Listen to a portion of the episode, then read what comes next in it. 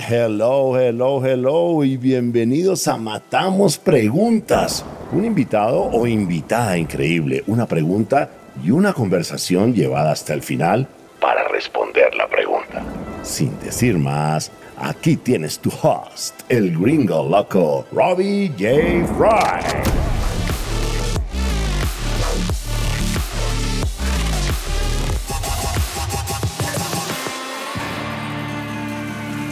Hola, hola, hola, ¿cómo estás? Y bienvenidos a Matamos Preguntas. Mi invitado es Camilo Angarita Barrientos, presidente en Organización Brinks de Colombia. Y la pregunta que matamos es, ¿cómo pasar de la motivación a la innovación con tu equipo? Pero antes de arrancar, ayúdame a multiplicar el impacto. Te matamos preguntas regalando una reseña en Spotify o en tu player favorito. Y cuenta al mundo que amas matamos preguntas. Y lo más importante, quiero celebrar las empresas que hacen posible este podcast.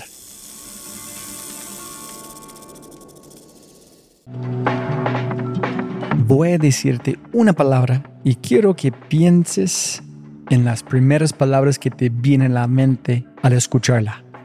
Y la palabra es abogados. Estoy dispuesto a apostar que las palabras que imaginas no son tan positivas. Sin embargo, son súper, súper importantes y especialmente si tienes una startup. ¿Por qué?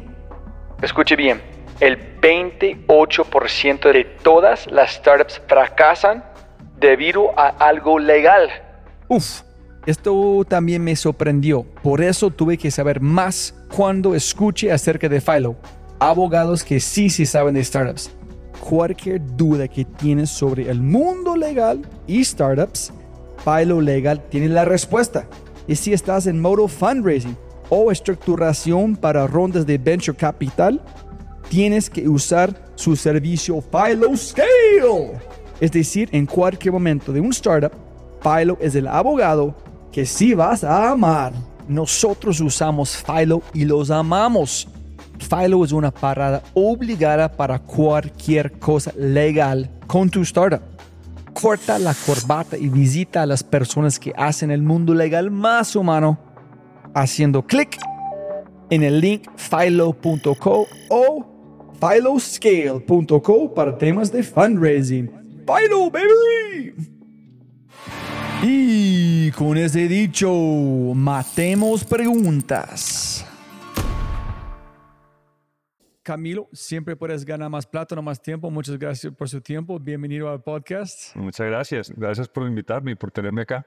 No, súper espectacular. Tú tienes una empresa muy interesante. Cuéntale a la gente escuchando tu nombre, un poquito de su background, en qué es tu empresa, para la gente tiene una idea. Bueno, Brinks de Colombia es una empresa de origen americano, cotiza en bolsa.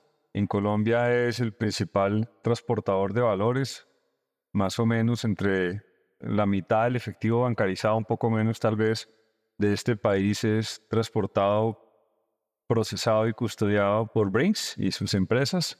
Y eso es básicamente a lo que nos dedicamos, a transportar valores, oro, efectivo, joyas. ¿Cómo llegaste a este negocio? Yo toda mi vida he estado en el mundo del transporte. Yo soy un hombre que lleva desde 1992 trabajando en empresas de transporte.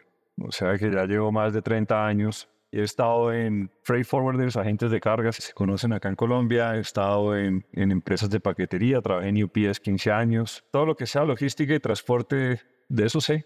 Eso es lo que ha sido mi mundo profesional. Camilo, yo sé que con tus historias vamos a hablar mucho sobre liderazgo, pero creo que el camino que yo quiero tomar o la pregunta que quiero matar es cómo pasar de la motivación a la innovación con tus equipos. Por favor. Te cuento un poco mi historia. Yo llegué a Brinks en el 2015, o sea, hace ocho años. Y cuando llegué a Brinks, encontré un equipo desmotivado, un equipo con una sensación de riesgo, con la idea de que llegaba un nuevo presidente y con ese nuevo presidente debía venir detrás un nuevo equipo. En otras palabras, preocupados por, por su estabilidad laboral y por su futuro dentro de la organización. Cuando yo estaba en el proceso de inducción con la persona a la que yo reemplacé, con mi antecesor, incluso durante la sesión en la que me presentó él y yo solos en un organigrama a su equipo de trabajo, en algunos momentos, incluso al referirse a alguno de ellos, usó unos términos inapropiados, por decirlo menos, ¿sí? desobligantes. Cosa que me llamó mucho la atención porque pues evidentemente había una emoción fuerte detrás de esos comentarios. ¿sí? El equipo, obviamente yo me reuní uno por uno, algunos me confesaron abiertamente que estaban pensando en irse, que estaban preocupados empezamos a tener las conversaciones y digamos lo primero y lo más importante, claro, yo estoy llegando a una empresa, yo tengo que conocer, mi primera obligación es conocer tanto el negocio y por supuesto a la gente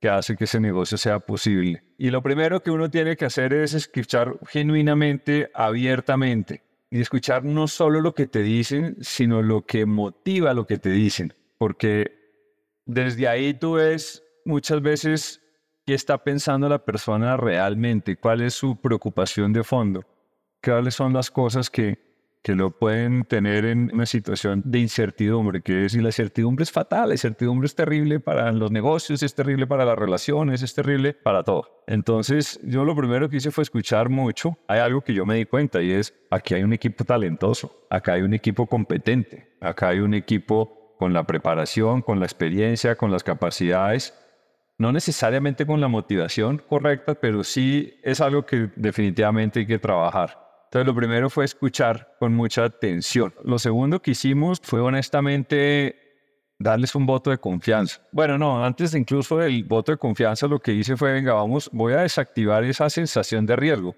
Vamos a reducir los anticuerpos, a reducir esa preocupación sobre el futuro explicando claramente que yo no venía con un equipo atrás para cambiar todo el equipo en el corto plazo, sino que yo venía genuinamente a aprender de ellos y a trabajar con ellos y a aportar lo que pudiera aportar desde una experiencia ya de, muchos años liderando empresas de, logística y de transporte como UPS en Colombia. Yo estuve al frente de Colombia y otros países andinos cinco años.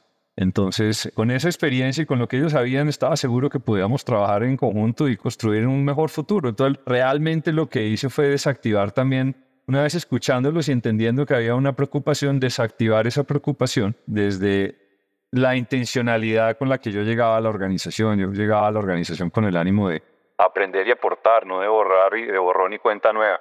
Lo cual era un poquito arrogante y petulante porque, pues, el que está llegando nuevo soy yo, el que tiene que aprender algunas cosas muy relevantes y muy rápido era yo. Pero una pregunta ya antes, eh, Camilo, hay dos cosas. Uno es que escuchaste cosas que ellos no dijeron. Ellos están hablando una cosa y tú estás viendo entre las líneas que ellos están diciendo otra cosa. Entonces tú estás tratando de ver qué es latente que están diciendo. ¿Y qué escuchaste? ¿Qué dijeron? ¿En qué no dijeron? En el fondo ellos estaban buscando certidumbre. Podrían estar diciéndome, no, pues yo he pensado sencillo, considerado irme a otras organizaciones, yo pues eh, creo que tengo unas competencias, yo tengo una experiencia, seguramente podría lograrlo pero en el fondo yo sabía que lo que, lo que estaban diciendo es yo quiero quedarme acá, dígame que vamos a seguir trabajando, que podemos probarlo. Entonces eso fue un poco, siguiendo tu ejemplo que me ayuda mucho para transmitir el concepto, lo que, lo que quise decir cuando dije eso. Mira que me pasó una muy bonita, muy interesante y esta es rara porque yo llevaba poco tiempo en la empresa, no llevaba seis, siete meses, tal vez siete meses. Y yo dije, el gerente de gestión humana va a ser un gerente comercial tremendamente bueno.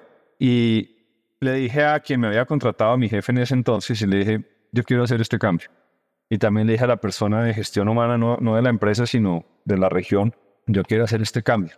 Lo cierto es que no era tampoco un descubrimiento tan novedoso porque todo el mundo veía de alguna manera en esta persona ciertas competencias. Y hablé con él, se quedó como pálido, pues no se esperaba nunca que llegara un presidente a decirle que si quería tomar el rol de cabeza comercial de la organización y lo invité, lo tuvo que prestar y masticar un poco, hablar con su señora, pero tú no te imaginas el gerente comercial que tenemos hoy. Es un crack, es una persona que tiene unas competencias increíbles y que desde ese entonces, él, él, él lo dice como que yo renací, como que yo no me había dado cuenta que yo no estaba en donde yo debía estar. Y entonces vive muy agradecido por la confianza y hace unos esfuerzos tremendos por honrar esa confianza. Y acaba el otro mensaje, cuando tú le das confianza a la gente, a la gente que lo merece, por supuesto, y tienes que tener claro esa parte de que lo merece. La gente se mata por, por no ser inferior a esa confianza. La gente va y se llena de pasión y se llena de energía y se llena de motivación para darte la razón cuando les diste la confianza y les dijiste, tú puedes, tú tienes las competencias, tú eres capaz. Y eso fue una historia muy bonita y además lo reemplacé con una subalterna que a todas luces era mejor gerente de gestión humana que él. Y no porque él fuera malo para hacer, pero sí porque esta persona era mucho mejor preparado y está conmigo todavía los dos, uno como gerente comercial y la otra como gerente de gestión humana. Entonces fue un tema de confianza. Y mira, dos preguntas allá. Uno es, ¿cómo sabes como líder que alguien que es exitoso o exitoso en, un sentido, pueden ser 10x más exitoso, pero en otra posición completamente diferente que ellos nunca han visto. ¿Cuántas personas crees que están haciendo algo que no deben hacer en está esperando un camino, identificar su potencial para ubicarse en el lugar correcto para brillar? Muy, esa es una pregunta difícil, pero es una suma de experiencia. Si yo llevo liderando gente a nivel de cabeza de país más de 20 años, de intuición y de tener claro algo que es muy importante para nosotros los líderes, Roy, es cuáles son las competencias que necesitas y cuáles son las competencias que tiene la gente que trabaja contigo. Y lo que tienes que buscar hacer es esas competencias que la gente tiene, ponerlas en el lugar correcto, porque tú tienes claro cuáles necesitas. Entonces, ese match, eso fue lo que yo hice. Yo, yo encontré a este hombre con unas competencias que lo hacían un buen gerente de gestión humana, ni más faltaba. Pero como dices tú, estas competencias iban a agregarle más valor a la organización si estaban en el área comercial. Y así resultó, gracias a Dios. Uno tiene que tener claro, además, un poquito de cara a la realidad que estás viviendo. Eso es como en el fútbol. No todos los partidos son iguales, no. Y tú tienes una cantidad de jugadores y tienes que, dependiendo de las características del rival, del partido, del momento, seguramente alinear a uno o alinear a otros. Entonces esto es dinámico pero para ese momento del partido este hombre tenía esas competencias y su alterna que hoy es su colega tenía las que se necesitaban para esa gestión humana. Entonces eso fue interesante, esa es una anécdota dentro de esta historia alrededor del tema de, motivar, de inspirar, de, de, generar equipos que trabajen en conjunto. Ahí hay otro tema muy importante, el trabajo en equipo. No, no, es que tú dijiste la parte de encontrarse el equipo desmotivado y empezaste a hablar con ellos uno a uno. ¿Cómo empezaste a generar la motivación? Más de la confianza que vamos a trabajar juntos? ¿Cómo empezaste a motivar de verdad de funcionar a un alto nivel? Uno, los escuché. Dos, les quité el miedo. Tres, les di la confianza. Cuatro, los invité a trabajar en equipo. Y cinco, les ofrecí la idea de que teníamos que hacer historia. Ese era el término que yo usaba. Nosotros estamos aquí para hacer historia a propósito. Nosotros estamos en un entorno difícil y acá hay más de 2.500 familias que dependen de buena parte de las decisiones. Nosotros vamos a hacer que esas 2.500 familias tengan futuro, vamos a hacer que este negocio tenga futuro. Yo les vendí un propósito, una causa, una visión de lo que nosotros teníamos que hacer para asegurar, porque yo entré en un momento difícil, la, la empresa acababa de perder un negocio grandísimo y, y por primera vez en la historia, el, el primer mes que yo estuve perdió dinero por cuenta de un tema estructural y no de un robo o cualquier otra cosa de esas naturalezas. Entonces había, había un sentido de urgencia y el sentido de urgencia va más allá de ganar un buen bono. El sentido de urgencia es, vamos a hacer historia, vamos a levantar esta empresa, vamos a proteger el empleo, vamos a dejar esta empresa en el siguiente nivel, que cuando miremos para atrás se nos dibuje una sonrisa de oreja a oreja diciendo, sudando, eso sí, sí, sucios, cansados si se quiere, pero contentos de todo lo que logramos. Eso fue, digamos, mi invitación y fue muy bien acogida por todos. Y antes, Camilo, ellos solamente están moviendo plata. Ese es como tal cual. No vieron el impacto ni por qué hacemos qué hacemos. Solamente estoy manejando un camioneta, estoy moviendo plata y no más. No, ellos, ellos evidentemente estaban en una dinámica de simplemente una inercia, vamos a llamarlo así, una inercia de hacer lo que es pensaban que tenían que hacer. Me preguntaban, bueno, ¿y cuál es la estrategia? ¿Cuál va a ser la estrategia? Ahí viene otro tema de motivación. Le dije, pues construyámosla, porque yo no lo, yo vengo nuevo. Yo creo que somos todos los que la vamos a construir, que eso también hace parte de, de comprometer a la gente, porque si tú les dices cuál es el camino y no los ayudas o no los permites trabajar el camino, que además sería un error, particularmente llegando nuevo, pues obviamente su compromiso con el camino es un poco diferente a cuando ellos son parte de la construcción y el diseño más bien del camino que hay que seguir. Entonces, ese fue otro elemento importante. Construimos justo la, la estrategia. Esta es la estrategia de Brinks de Colombia. Esto es lo que nosotros, a lo que le vamos a enfocar nuestro mayor esfuerzo. Pero esa construcción fue conjunta. Me acuerdo mucho que uno de los miembros del equipo dijo, pero es que este no es un equipo suficientemente maduro para trabajar y discutir estos temas. Y pues este equipo sí fue lo suficientemente maduro. Sí lo fue y la construimos. Y esa persona por se ríe después de ese comentario que hizo en su momento, que lo hizo genuinamente desde su entendimiento y no desde mala intención, sino, sino desde su lectura de las cosas. Pero incluso que te lo digan abiertamente es bueno porque es un nivel de confianza que están dando, porque se sienten cómodos de hablar lo que están pensando, es parte importante de la confianza.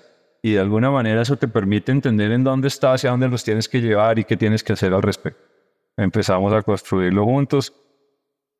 Empezaron, mira, nosotros siete meses después de haber arrancado, ya este equipo estaba en un nivel de desempeño y la, la organización había entrado en un bache terrible por cuenta del negocio que se había perdido. Nos tomó seis, siete meses darle la vuelta, que es relativamente poco para el tamaño del hueco que se había creado. Y ahí viene lo otro, cuando se dan los logros, viene el reconocimiento de que es el camino correcto. Viene la satisfacción de haberlo hecho. Y vienen las conclusiones, y viene el aprendizaje, y viene, mira, sí, estamos con este enfoque, estas son lecciones aprendidas. Eh. Viene la reflexión alrededor del tema y en el fondo se enriquece el proceso y, se enriquece el equipo. Brutal. Yo siempre he pensado en conversaciones difíciles, pero como un, un socio, un compañero, un coequipero, pero nunca he pensado cómo manejar una conversación difícil con un cliente. ¿Cuáles son las reglas de cómo manejas una conversación difícil con un cliente? Mira, lo primero siempre, siempre es dejar las emociones de lado. Es decir, este es un tema, y tú sabes, ya de saber muy bien, acá los latinos tenemos un componente emocional alto. Si vas a tener una conversación difícil con un cliente es porque tienes una argumentación muy sólida. Nadie quiere tener conversaciones difíciles con los clientes, pero si te toca tenerla por la red, pues tienes que estar muy bien preparado. Tienes que tener una argumentación muy sólida. Tienes que tener una historia muy clara. Tienes que saber por qué y tienes que tener la capacidad de comunicación, que es una de las virtudes que también tiene este hombre, para transmitirla de, la manera correcta, de manera que el mensaje, sin emocionalidad y con mucho respeto, llegue oportunamente y llegue a su receptor de la manera que necesitas que llegue. Y Todo eso suena teórico, pero al final del día así es. Y obviamente a partir de ahí ya es abrir la conversación y manejar la conversación desde el respeto y la racionalidad. Entonces, pues esos son, digamos, momentos en los cuales necesitas unas competencias particulares que no todo el mundo tiene. Es fácil vender y decir sí, sí, sí, sí, sí, sí, sí, sí, sí, pero, pero no resulta tan útil y tan buena al final del día. Y la última, ¿cómo ustedes tuvieron que tomar decisiones contraintuitivas en un punto u otro que tú dijiste? Ah, eso fue muy interesante, te cuento esa historia. Nosotros teníamos un grupo de, vamos a llamarlo para el entendimiento común de investigación y desarrollo, gente que está creando nuevos productos y lanzándolos al mercado. Y este grupo diseñó una solución. Y en esta solución consistía en decirle a nuestros clientes, yo sé cómo ahorrarle dinero a usted. Entonces hasta ahí va fantástico porque es una propuesta de valor. Lo que es menos fantástico es que se lo va a ahorrar dejando de comprarme a mí. Yo sé cómo usted en realidad tiene que usar menos de mis servicios y ahorrarse un dinero. Eso es contraintuitivo porque tú estás aquí intentando crecer rentablemente eso se hace a través de, vender tu producto de manera rentable. Entonces es una decisión difícil porque tú sabes que tienes un producto valioso, nuevo, recién salido del horno. Sabes que va a tener una buena acogida porque todo el mundo está buscando optimizaciones, eficiencias, control y reducción de costos. Eso es de todos los negocios. Pero ir a decirle, oiga, pero eso significa que me compren menos de lo que yo he hecho toda mi vida, pues es difícil, es contraintuitivo. O sea, uno dice, no, pero ¿cómo se le ocurre? Yo no voy a canibalizar mi negocio, no voy a dejar de, de mi negocio principal, además. Que te pones a pensar es, es difícil. Obviamente eso, eso tuvo discusiones largas, largas, largas y complejas, pero en últimas, en algún punto dijimos, mire, si no lo hacemos nosotros, lo va a hacer alguien más, tarde o temprano. Tomemos control de nuestro destino. Tomemos control de nuestro destino. Es una propuesta de valor poderosa y además, haciendo esto increíblemente todavía podemos obtener unos ingresos muy rentables. Menos ingresos, pero más rentables. Entonces, claro, no era crecer rentablemente, era rentabilizar el negocio, si se quiere. Pero ¿cómo fue el proceso, Camilo, de liderazgo? ¿Cómo conectan el liderazgo este proceso de ser algo contraintuitivo? Pues porque tiene que, en últimas, haber una convicción desde el liderazgo sobre cuál es realmente el futuro que necesitamos construir, sobre cuál es la perspectiva, sobre en realidad si vamos a ser dueños y tomar control de lo que puede ser el futuro o vamos a mirar para otro lado y seguir haciendo lo mismo. De alguna manera sacudir un poco a la gente, aclararle los ojos a veces que se nulan y ayudar a, tomar esas decisiones. Tal vez es por ahí. Obviamente nosotros cuando construimos la estrategia sabíamos que teníamos ese tipo de oportunidades y finalmente decidimos ir adelante. Lo bonito de la historia es que fuimos donde nuestro cliente, el que nos abrió la puerta para esta oportunidad, nos permitió ponerla en producción, operarla, hacerla para ellos, y quedó tan contento del resultado que en su siguiente proceso de invitación a ofertar, pidió que quienes le ofertaran tuvieran la competencia y la capacidad que nosotros ya habíamos desarrollado. Y como nadie la tenía desarrollada, adivina quién se llevó no solo el negocio que estoy hablando, sino quién creció en su negocio tradicional. Pues nosotros, por supuesto. Entonces, fue una historia muy bonita porque fue, oiga, nos salió muy bien, pero evidentemente tomamos un riesgo de alguna manera calculado, claro, pero sí tomamos un riesgo y tomamos una decisión contraintuitiva. Listo. Camilo, para terminar, ¿unas recomendaciones o algo que tú quieres dejar con las personas escuchando? Pues lo primero es, digamos, con base en mi experiencia, es hay que creer y darle la oportunidad a la gente. Hay que darle la confianza a la gente. Por supuesto hay que exigir el resultado y hay que, hay que hacerlo responsable por entregar aquello que obedece a, la confianza. Hay que desactivar los temores y más bien activar las pasiones. Eso es, es una combinación muy poderosa. Y esa de alguna manera es lo que pasó, es, venga, dejemos de tener miedo y vamos más bien a hacer historia. Y eso funciona mucho mejor. Suena un camino de rosas, pero en el camino hay espinitas y van pasando cosas, pero es el camino, en mi opinión. Eso es lo que yo puedo decir, es lo que he vivido siendo 20 años cabeza GM, country manager, presidente, como lo quieras llamar, de, multinacionales en Colombia. Súper. Brutal, Camilo, mil gracias por su tiempo, brutal la conversación, muchas gracias. No, gracias a ti, Robbie, encantado.